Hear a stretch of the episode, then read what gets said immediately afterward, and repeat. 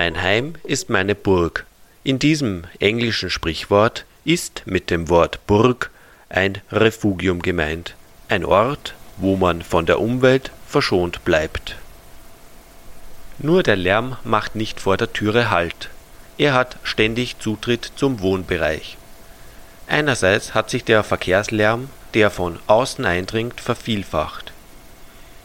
Andererseits ist der Schallschutz durch moderne Leichtbauweisen wesentlich schlechter geworden. Durch den Einbau moderner technischer Anlagen wie Lifts, Etagenheizungen, Bäder und Klosetts sind neue Lärmquellen dazugekommen.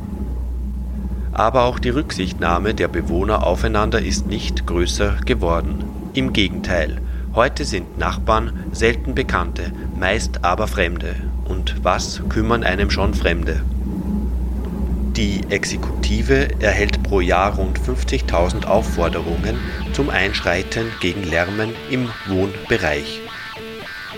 Diese werden jedoch nicht immer mit einer Anzeige abgeschlossen. Die meisten Anzeigen könnten durch den zwischenmenschlichen Kontakt vermieden werden.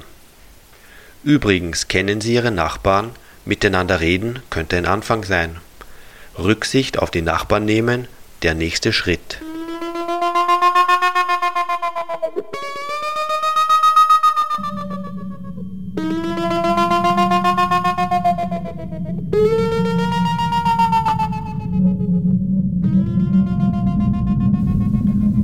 Eigenes Kapitel sind da die Heimbastler.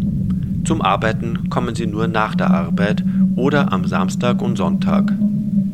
Kreischende Sägen, Schlagbohrer, Dübeln von Mauerbefestigungen, Hämmern und Sägen, diese Lärmbelästigungen pflanzen sich durch das ganze Haus fort.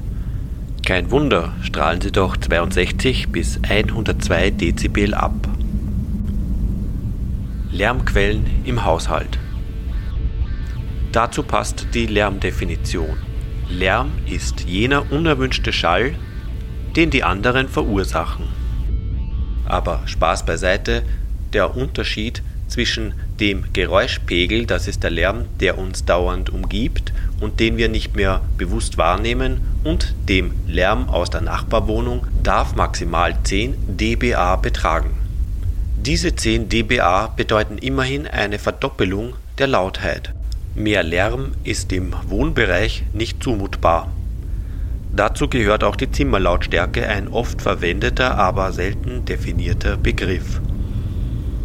Zimmerlautstärke bedeutet, dass der Fernseher oder das Radio die gleiche Lautstärke wie ein normales Gespräch haben soll. Läuft das Gerät, sollte man den Partner bei normaler Lautstärke gerade noch verstehen.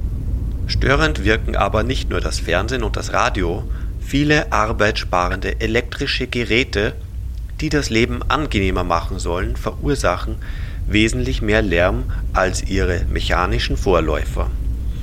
Die meisten Heinzelmännchen konzentrieren sich in der Küche, die so zum Lärmzentrum wird. Ein Kühlschrank gibt zwischen 34 und 52 dBA eine Waschmaschine zwischen 47 und 72 dBA, eine elektrische Kaffeemühle ca. 75 dBA. 10 dBA bedeutet eine doppelte, 20 dBA eine vierfache Lautheit. Die Fenster. Geht man von der richtigen Überlegung aus, dass jede Schallisolierung gleichzeitig auch eine Wärmeisolationsmaßnahme ist, dann hat das Abdichten der Fenster mit Schaumstoffstreifen oder Gummiprofilen sicher einen gewissen Nutzwert. Allerdings sind dichte Fenster nur die letzte Lösung, weil sie Garten und Balkon nicht zu schützen imstande sind. Die Freiräume bleiben laut und insbesondere in Ostösterreich, wo viel mit Gas geheizt wird, müssen die Fenster ununterbrochen den Sauerstoff für die Verbrennung des Gases nachliefern. Wenn man dort die Fenster zu dicht macht, besteht die Gefahr, dass hier Schwierigkeiten auftreten. Mit Fensterdichten war dem Verkehrslärm, der mit der Eröffnung der neuen Wiener Stadtautobahn die Anrainer traf, nicht immer beizukommen. Und auch hier trat ein altes Problem auf, ganz gleich, ob es sich um Einflugschneisen oder Stadtautobahnen handelt. Maßnahmen, die viel Vorteile bringen, in diesem Fall Zehntausenden Wienern, gehen auf Kosten weniger hundert Anrainer. Der Aspekt der Lage. Worauf sollte man achten, wenn eine Wohnung komplett saniert oder neu erworben wird? Die einzige Lage, die Ruhe verspricht, ist die in reinen Wohngebieten und nicht in gemischten Wohngebieten und Industriegebieten. Ebenso sind Wohnungen an Straßen mit einer Frequenz von mehr als 300 Autos in der Stunde wenig zum Wohnen geeignet. Voraussetzung für eine ruhige Wohnung ist ein schalltechnisch richtiger Grundriss. An Stiegenhäuser sollten Bäder und Küchen, aber keinesfalls Schlafräume angrenzen. Schlafzimmer sollten immer zur ruhigen Seite hin angeordnet werden und nicht an die lauten Räume des Nachbarn angrenzen. Eine weitere wesentliche Voraussetzung ist ein ausreichender Schallschutz der Bauteile, der Wände, Decken und Nassräume. Der Wohnungslärm hat neben gesundheitlichen Auswirkungen auch soziologische Folgeerscheinungen. Ist die Wohnung laut, dann ist die Wohnqualität gering. Die Bewohner werden sich, falls es ihre finanziellen Mittel zulassen, eine neue, bessere, das heißt leisere Wohnung suchen.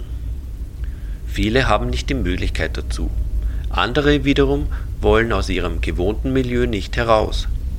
Gerade deshalb ist eine intensive Lärmbekämpfung für eine höhere Lebensqualität notwendig